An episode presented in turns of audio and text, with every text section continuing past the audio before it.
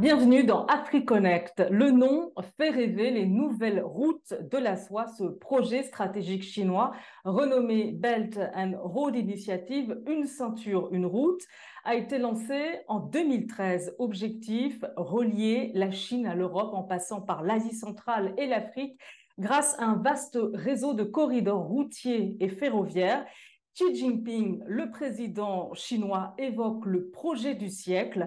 Euh, Pékin en a d'ailleurs célébré le dixième anniversaire en octobre dernier lors euh, d'un sommet en grande pompe et en présence de son homologue russe, Vladimir Poutine. Un sommet qui semble avoir scellé les ambitions communes de la Chine et de la Russie en Afrique. Alors faut-il considérer les nouvelles routes de la soie comme un boulevard pour la collaboration russo-chinoise sur le continent? On en débat tout de suite euh, avec nos invités. Bonjour, Monsieur Lee. Euh, vous êtes consultant des affaires sino-européennes et merci à vous d'avoir accepté notre invitation dans AfriConnect sur RT en français. Bonjour. Bonjour également à vous, euh, docteur Yves Ekouamezo. Vous êtes économiste et directeur du think tank Afrocentricity. Merci également à vous d'avoir accepté notre invitation. Merci beaucoup et bonjour à tout le monde, à mon co-débatteur. Alors, c'est un vaste projet, donc, hein, cette ceinture et une route qui concerne plus de 68 pays, euh, qui regroupe 4,4 milliards d'habitants et représente près de 40% du produit intérieur brut mondial. Alors, comment euh, d'abord ce projet est perçu sur le continent, à votre avis, euh, docteur Ameizo Écoutez, c'est un projet qui est très bien accueilli et surtout bien accueilli par ceux qui l'estiment en avoir besoin. Parce que vous savez que les États-Unis, par exemple, et certains pays du G7 ne l'accueillent pas aussi favorablement. Pour le nombre de pays, je crois qu'on dépasse déjà les 80 pays. En fait, l'approche principale de l'ensemble de cette, ce projet, qui est un projet évolutif, hein, il faut savoir qu'aujourd'hui on parle de la nouvelle route de la soie, c'est qu'on offre une, un, un système clé en main. La proposition du projet qui se discute avec les pays africains ou autres et son financement. Et les deux ensemble font que ça permet d'aller généralement plus vite et ça permet d'avoir des résultats aussi plus tangibles. Il y a un certain nombre de choses qui ne vont pas, on en parlera tout à l'heure. Mm. Alors, on va voir tout à l'heure ce qui ne marche pas, mais euh, euh, Monsieur Lee, euh, Wen Lee, est-ce que c'est un projet qui est bien accueilli selon vous? Je pense qu'avant de parler d'ambition russo-chinoise, il faut d'abord parler de l'ambition africaine. Ce continent qui a longtemps été oublié par les pays développés oublié par euh, le développement, souhaite aussi avoir une meilleure vie pour euh, ses habitants, pour euh, un meilleur avenir pour les pays. Donc je pense que l'ambition chinoise répond à cette ambition africaine.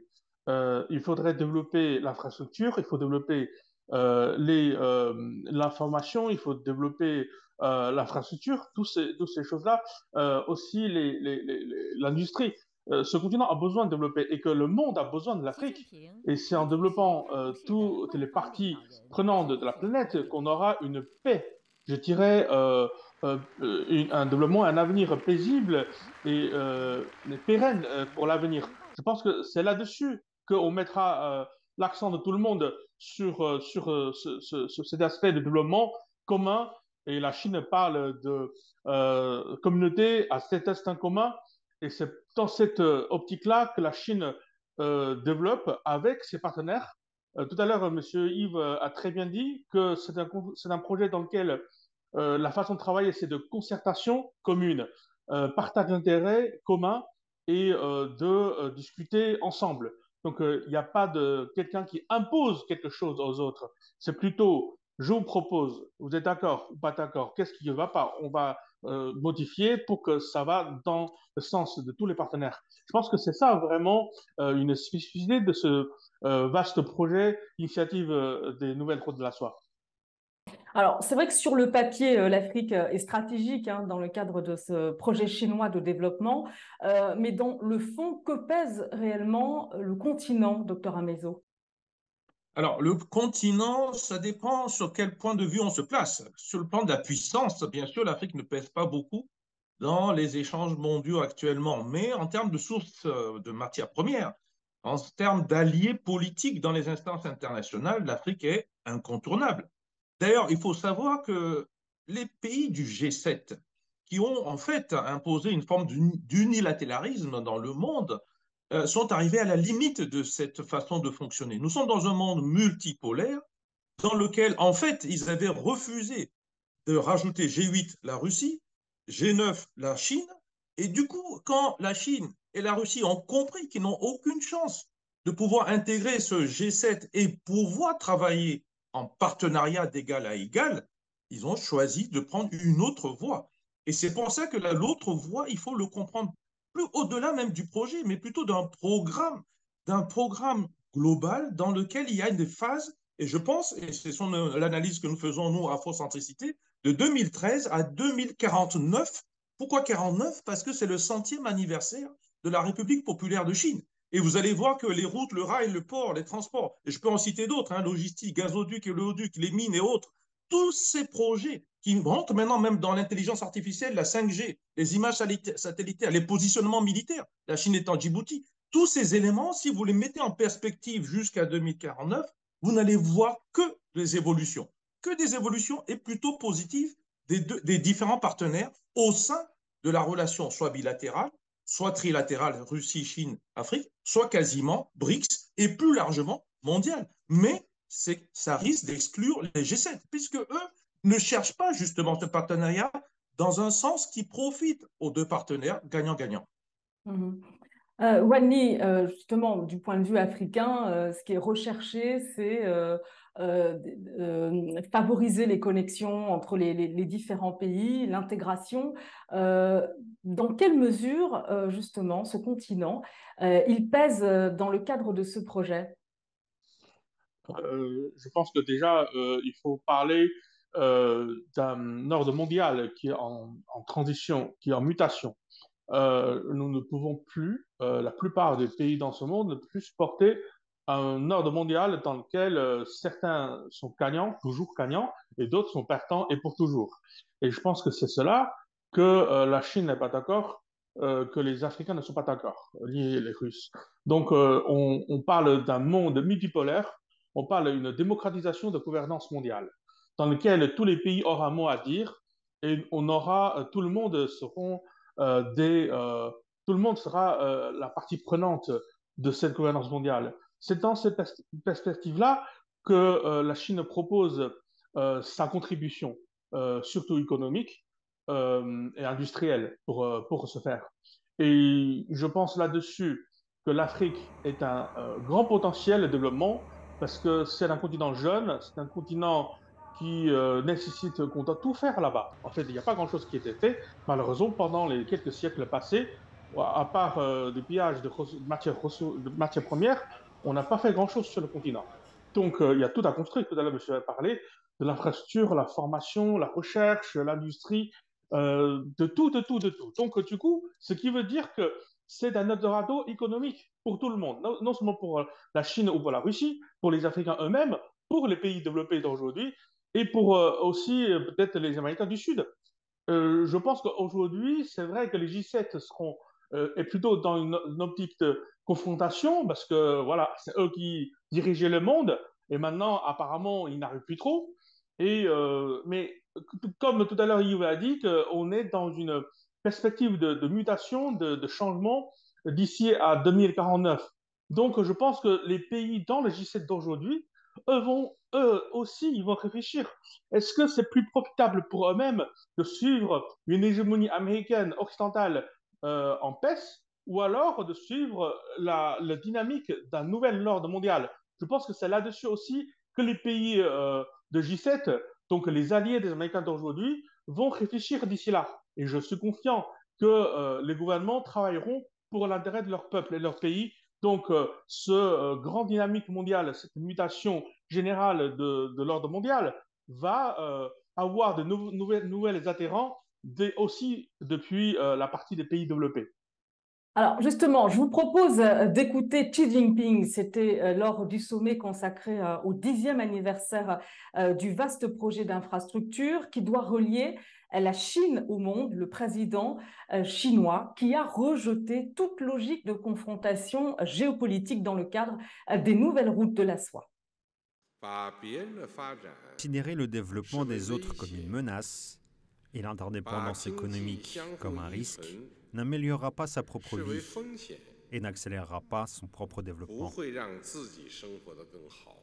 Nous ne nous engageons pas dans des confrontations idéologiques, des jeux géopolitiques ou des confrontations de blocs.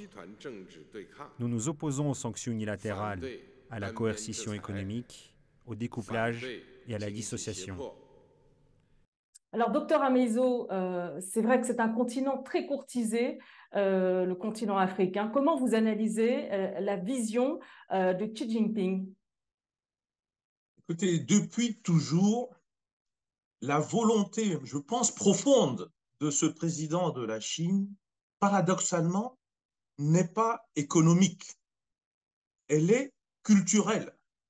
C'est un président qui a compris qu'il était fondamental que l'ensemble des cultures dans ce monde puissent coexister. Il ne peut pas, bien sûr, oublier les cultures chinoises, mais par définition, il fait toujours honneur à promouvoir les cultures des autres pays et particulièrement africaines. Et derrière la culture, il y a la notion de souveraineté. Et c'est en là qu'il y a un problème avec les pays du G7 et de l'OTAN de manière plus large. Parce que ces pays, dans l'histoire, ont toujours mis par terre la souveraineté des pays africains. Et si on regarde dans l'histoire, ce n'est pas mieux dans le monde asiatique ou même en Amérique latine. Donc, de ce point de vue, la Chine ne peut pas, par définition, avoir une soif d'impérialisme qu'on lui prête actuellement. C'est au contraire une façon de ramener peut-être ceux qui sont en difficulté sur le plan de leur souveraineté vers un niveau qui leur permet maintenant un dialogue d'égal à égal et bien sûr, derrière, création de richesses et bien sûr, des échanges beaucoup plus intégrés, interdépendants, d'où l'importance de la route de la soie pour pouvoir échanger plus, plus rapidement, plus efficacement et que ça profite bien sûr à toutes les parties. Alors, Wan en cela, justement, euh, cette vision euh, du président chinois est-elle en adéquation euh, avec les perspectives de développement russe? La Russie qui investit aussi beaucoup sur le continent africain. je pense que nous n'avons pas tout à fait les mêmes, comment dire, les mêmes projets. La Chine travaille beaucoup dans les projets d'infrastructure et économiques, voire des formations ou d'industrie, de, recherche, etc. Et la Russie mis l'accent, je pense, euh, euh, plutôt sur euh, la sécurité alimentaire, économique, aussi de l'insécurité. je pense que c'est une convergence, justement, une richesse de différents aspects. On, va vers une convergence des efforts pour développer tous les aspects. Et tout à l'heure, Yves a dit, très bien dit que effectivement, c'est dans nos, gènes euh, nous croyons, euh, et c'est une croyance même euh, dans la civilisation chinoise, que c'est avec la paix et le développement qu'on aura plus de richesses, contrairement aux autres qui pensent que c'est la guerre et le pillage qui apportera plus de richesses. Je pense que c'est vraiment une différence civilisationnelle. Et c'est de ce point de vue-là, je pense que on va caler avec la Russie et d'autres puissances. Comme le, les projets de la route de la soie, n'est pas un projet exclusif, c'est plutôt un projet inclusif. On va discuter aussi avec des pays développés. Ben voilà, c'est notre projet, ce qu'on va faire en, Afrique. Et qu'est-ce que vous proposez les Américains? Qu'est-ce que vous souhaitez faire les Européens? Est-ce qu'on peut faire quelque chose ensemble? C'est pas exclusif. Je veux dire, on ne va pas exclure les autres pays qui souhaitent développer l'Afrique. C'est un projet et une responsabilité planétaire des pays euh, développés, aussi des pays en voie de développement. Donc, euh, oui, tout le monde devrait euh, faire ensemble. Et justement, avec cet esprit de coopération, et de développement, on va discuter avec tout le monde et de trouver les intérêts de tout le monde et essayer de converger ces intérêts afin de réunir, afin de réussir à faire quelque chose de génial, quelque chose de, euh, de prospère en Afrique. Mmh. Alors, vous avez dit quelque chose euh, d'important à souligner, euh, Wanli, c'est euh, les stratégies qui, sont différentes. Hein. C'est vrai que la stratégie chinoise, elle repose beaucoup sur des investissements massifs, des projets structurants, les infrastructures, l'exploitation des matières premières. C'est le cas aussi sur ce point pour la Russie, mais c'est vrai que la Russie, elle met l'accent beaucoup sur les questions de sécurité alimentaire, sécurité énergétique, les défis liés aussi à l'insécurité. c'est un problème, cette différence de stratégie, ou au contraire, il y a de réels points de convergence à trouver, euh, docteur Amezo Vous savez, il s'agit de compétences. Et il s'agit de compétences historiques qui sont en évolution. La Chine, disons en 2000, euh, ou même avant les années 2000, ce n'est pas la Chine d'aujourd'hui. Et la Chine de 2020 aujourd'hui et 2030-40, ce n'est pas la même Chine. Donc il faut tout voir en perspective, en développement, et je vous dis encore, en voyant 2049. Sachez que du côté africain, nous avons un programme de 2063. Donc, toute cette logique-là va, va nécessiter des compétences dans le monde entier. Ce que moi, je constate, bien sûr, nous parlons ici de la route, les nouvelles routes de la soie, mais est-ce que vous savez que l'Inde veut mettre en place la route des épices? Est-ce que vous savez que les Américains ont mis en place euh, tout un système qui veut le faire dans les infrastructures et qui toujours, apparemment, n'est pas vraiment en train de se développer. Et que les Européens aussi parlent d'un autre global gateway. Chacun veut partir un peu dans son sens. Si on revient à l'approche initiale, initiale de la route de la soie, c'était être ensemble pour discuter l'ensemble de ces infrastructures nécessaires à l'ensemble des pays. Il n'y a pas que pour la Chine, en fait. Une fois que vous avez mis en place un système où les prix du transport logistique, conteneurs et autres est moins cher, mais tout le monde en profite. Tout le monde. Donc, il faut quand même aller au fond du dossier pour savoir qu'il y a des gens qui s'organisent pour la déstabilisation des pays africains pour faciliter des accès à des matières premières que pour l'essentiel, ils ne payent pas au prix international ou au prix du marché. Hum, alors sur les investissements, Yuan Li, euh, la Chine va investir, je l'ai dit, massivement euh, dans ce projet, plus de 100 milliards de dollars. C'est un point important à, retenir, euh, les fonds de soutien financier, mais est-ce qu'il s'agit là d'un gage réellement de réussite pour ce projet? L'argent ne fait pas tout, et sans argent, on ne fait rien. Donc c'est important, je pense, d'avoir une capacité financière derrière qui garantirait euh, justement euh, la réussite de ce projet. Mais cet argent-là, euh, l'allocation de cet argent, l'utilisation de cet argent sera discutée avec les parties prenantes, avec les parties concernantes. quel projet ils souhaitent faire? Et c'est comme ça ils souhaitent faire ou c'est comme s'ils souhaitent faire? Et on va discuter ensemble sur la modalité de financement. C'est un prêt, c'est un co-investissement ou c'est une joint venture donc les formes seront différentes aussi. Je pense que c'est vraiment cas par cas. On parle d'une enveloppe globale, euh, mais euh, sur son utilisation, ça sera vraiment cas par cas. Euh, oui, c'est, il est important d'avoir l'argent, mais c'est encore plus important d'avoir cet esprit de coopération et de concertation commune. Hmm. On va écouter maintenant la vision du président russe Vladimir Poutine sur ces fameuses nouvelles routes de la soie. La Russie et la Chine, comme la plupart des pays du monde, partagent le désir d'une coopération égale et mutuellement bénéfique afin de réaliser un progrès économique et un bien-être social universel, durable et à long terme, tout en respectant la diversité des civilisations et le droit de chaque État à son propre modèle de développement. Alors, on voit, euh, et c'est loin d'être surprenant, côté russe, l'occasion euh, est trop belle justement de renforcer plus que jamais euh, les liens avec la Chine, avec Pékin. Quelles sont les, perspectives de collaboration russo-chinoise en Afrique, docteur Amezo? C'est un mouvement qui va relativement vite. Et je ne vois pas comment on va empêcher ou stopper ce mouvement.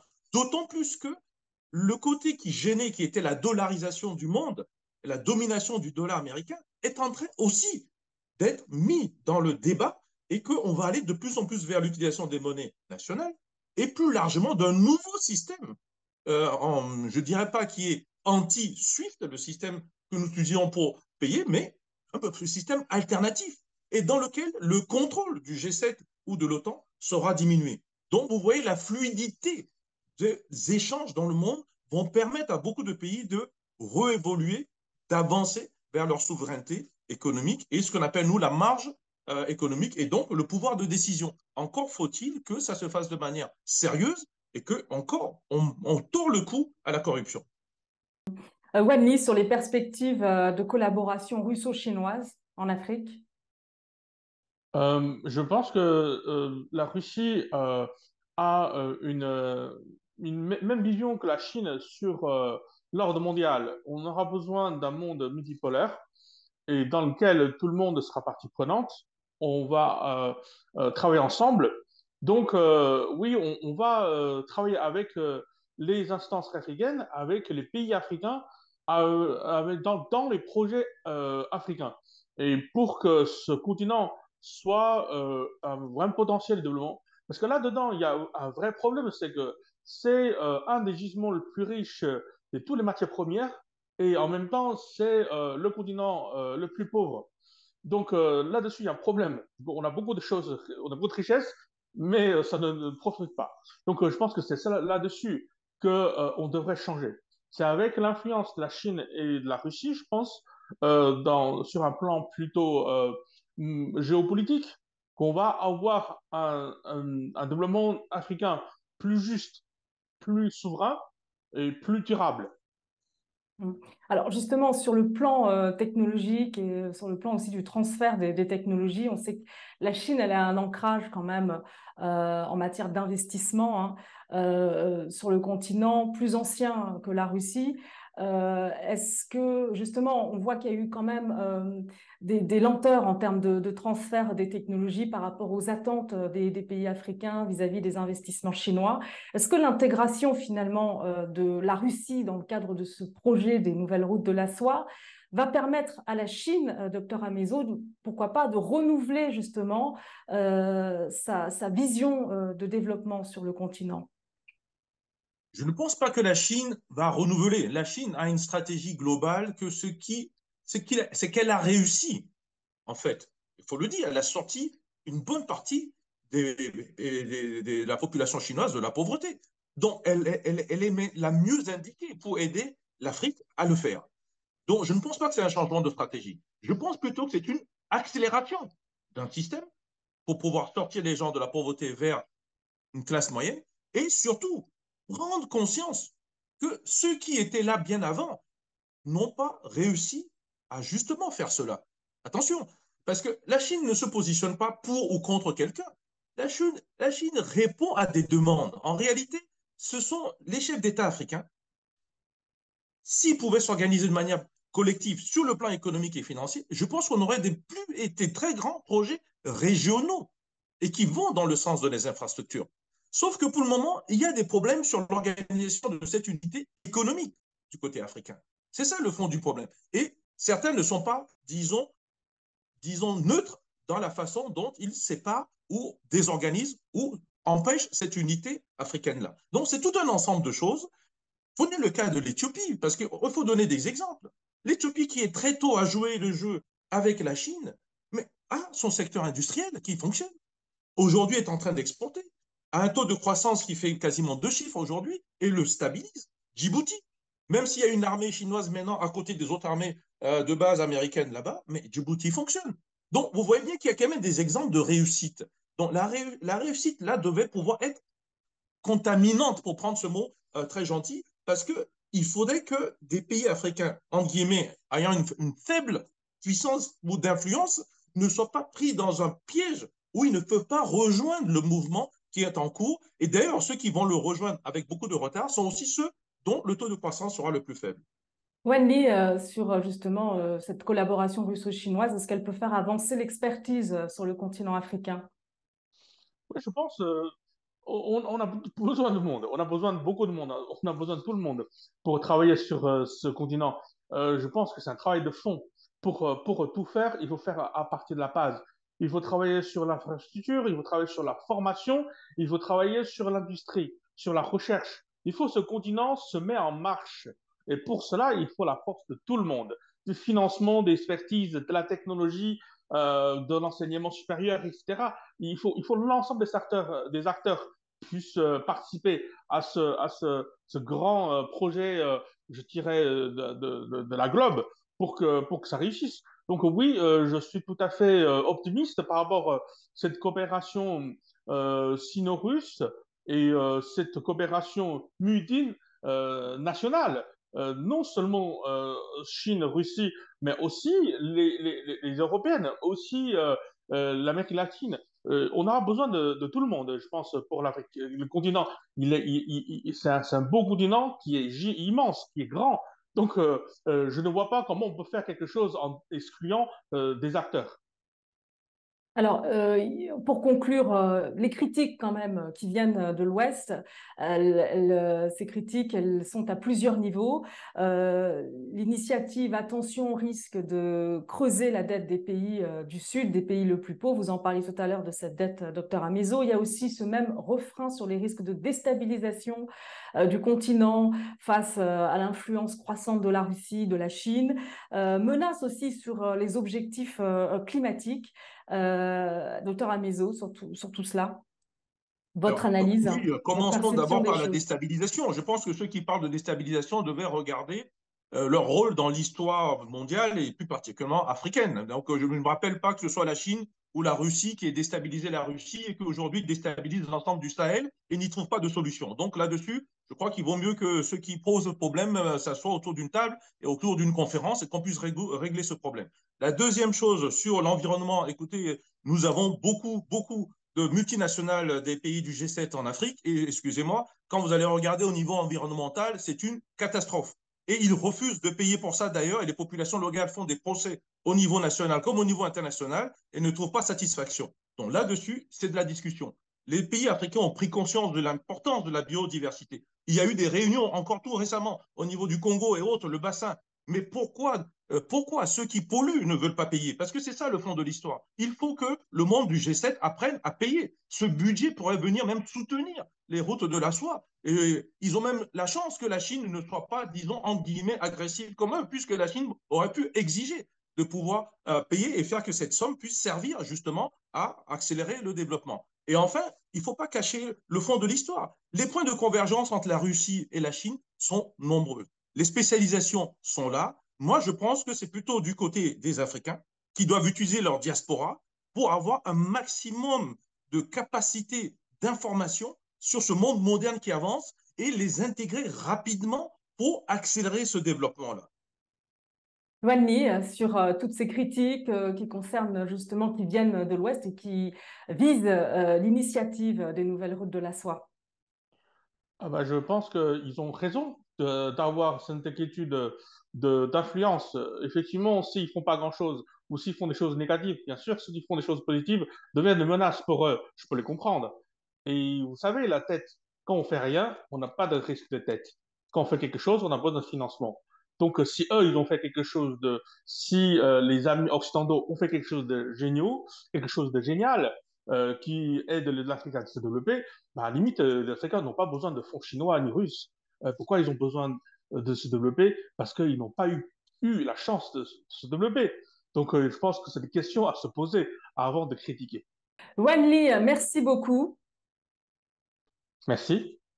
Merci également à vous, euh, docteur Amezo. Merci à, tous les deux pour vos analyses euh, précieuses sur cette thématique qui concerne donc cette euh, collaboration russo-chinoise à venir dans le cadre des nouvelles routes de la soie. Merci à tous les deux. Merci, au revoir. Merci, c'est nous qui vous remercions. Et merci à vous de nous avoir suivis. À très bientôt pour un nouveau numéro d'AfriConnect sur RT en français.